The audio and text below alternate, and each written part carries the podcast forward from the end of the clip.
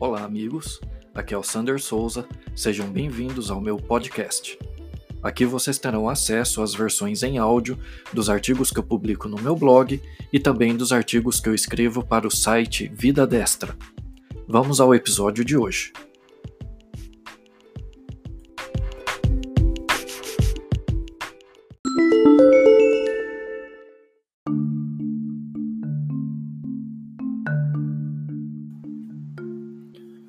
Amigos, eu estou gravando mais um podcast hoje, né, dia 12 de janeiro de 2020.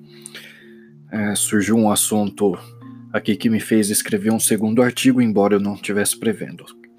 É o artigo publicado no meu blog com o título ONU considera programas como o Mais Médicos como trabalho forçado. Eu não pretendia escrever mais um artigo hoje, mas quando fiquei sabendo desta informação, não pude resistir a Organização das Nações Unidas se posicionou a respeito das missões médicas cubanas em outros países, como o Mais Médicos no Brasil, como sendo exemplos de trabalho forçado. Segundo avaliaram Urmila Boola, relatora especial sobre formas contemporâneas de escravidão, e Maria Grazia, Grazia Jean Marinaro, relatora especial sobre tráfico de pessoas, as condições de trabalho relatadas podem ser consideradas trabalho forçado de acordo com os indicativos estabelecidos pela Organização Internacional do Trabalho. O trabalho forçado constitui uma forma contemporânea de escravidão. A análise foi feita sobre investigações de denúncias feitas pela organização não governamental espanhola Defensores dos Prisioneiros Cubanos. Em 2013, durante o governo Dilma, o Brasil instituiu o programa Mais Médicos, com o objetivo de trazer médicos cubanos para atuar nas regiões remotas do país, que careciam de médicos. Na ocasião, o governo alegou que não havia interesse por parte dos médicos brasileiros de atuar nestas regiões. Um convênio firmado entre o governo brasileiro e a Organização Pan-Americana de Saúde a OPAS permitiu a vinda de, mil de milhares de médicos cubanos para trabalhar no país.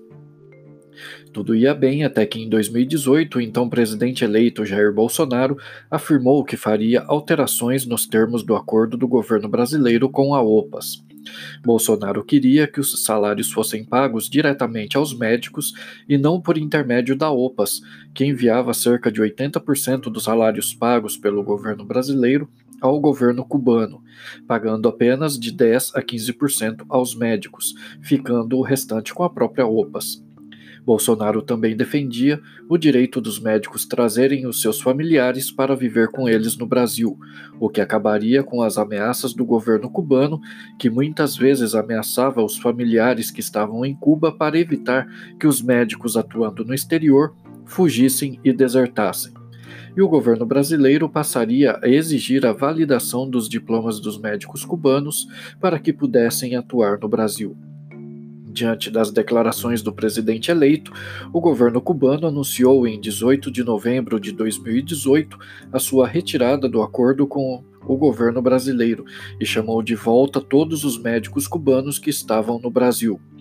Diante da situação, o governo brasileiro criou um programa para admitir médicos para ocupar as vagas deixadas pelos cubanos, com salários atraentes, o que permitiu que as vagas fossem rapidamente preenchidas, jogando por terra o argumento de que faltavam médicos brasileiros para ocupar tais vagas.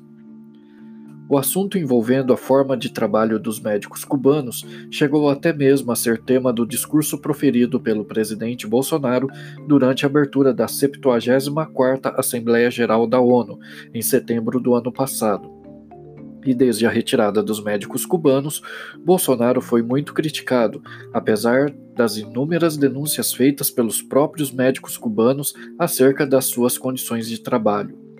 Quando discursou na ONU citando tal flagelo trabalhista, o presidente foi mais uma vez criticado.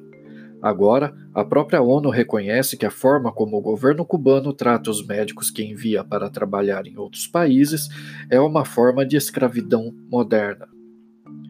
Como costumamos dizer, o presidente Jair Bolsonaro tinha razão mais uma vez. Acho interessante como o tempo acaba mostrando que o presidente, tido por muitos como bronco e ignorante, está com a razão. A própria ONU, que possui uma agenda globalista que muitas vezes faz vista grossa a inúmeros problemas, reconhecer este feito joga um balde, ou melhor, um verdadeiro tsunami de água fria que leva para bem longe todas as narrativas esquerdistas e principalmente dos petistas, que diziam que as denúncias eram mentirosas.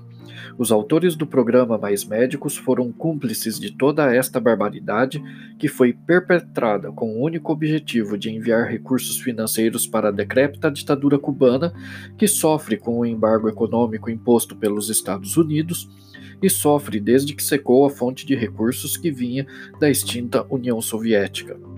Mas a verdade sempre prevalece, e ela está aí para todos verem e para calar a boca dos cúmplices petistas e esquerdistas. Somente criminosos podem ser favoráveis a defender um programa como este.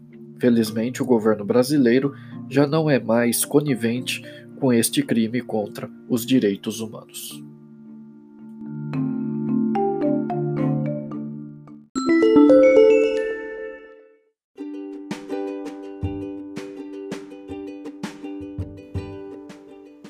Amigos, eu agradeço a vocês por ouvirem o meu podcast e aproveito a oportunidade para convidá-los a conhecer também o meu blog. O endereço é blog Pensamento e Debate, tudo junto, .blogspot.com blog Pensamento e Debate.blogspot.com Conheçam também o trabalho que eu estou fazendo junto ao site vidadestra.org. Se vocês preferirem, também podem me seguir no Twitter. Eu aguardo as mensagens de vocês com suas impressões, críticas e sugestões. Um grande abraço a todos e até o próximo episódio.